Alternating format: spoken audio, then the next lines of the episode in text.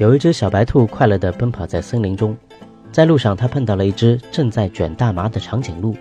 小白兔对长颈鹿说：“长颈鹿，长颈鹿，你为什么要做伤害自己的事情呢？看看这片森林多么美好呀！让我们一起在大自然中奔跑吧。”长颈鹿看了看大麻烟，又看了看小白兔，于是把大麻烟一扔，跟着小白兔在森林中奔跑。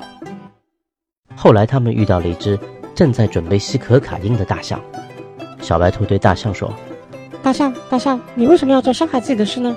看看这片森林多么美好啊！让我们一起在大自然中奔跑吧。”大象看看可卡因，看看小白兔，于是把可卡因往身后一扔，跟着小白兔和长颈鹿就在森林中奔跑。后来，他们又遇到了一只正在准备打海洛因的狮子。小白兔对狮子说：“狮子，狮子，你为什么要做伤害自己的事情呢？”看看这片森林多么美好呀！让我们一起在大自然中奔跑吧。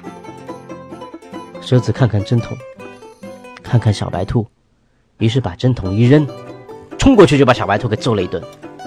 大象和长颈鹿吓得直发抖。你为什么要打小白兔？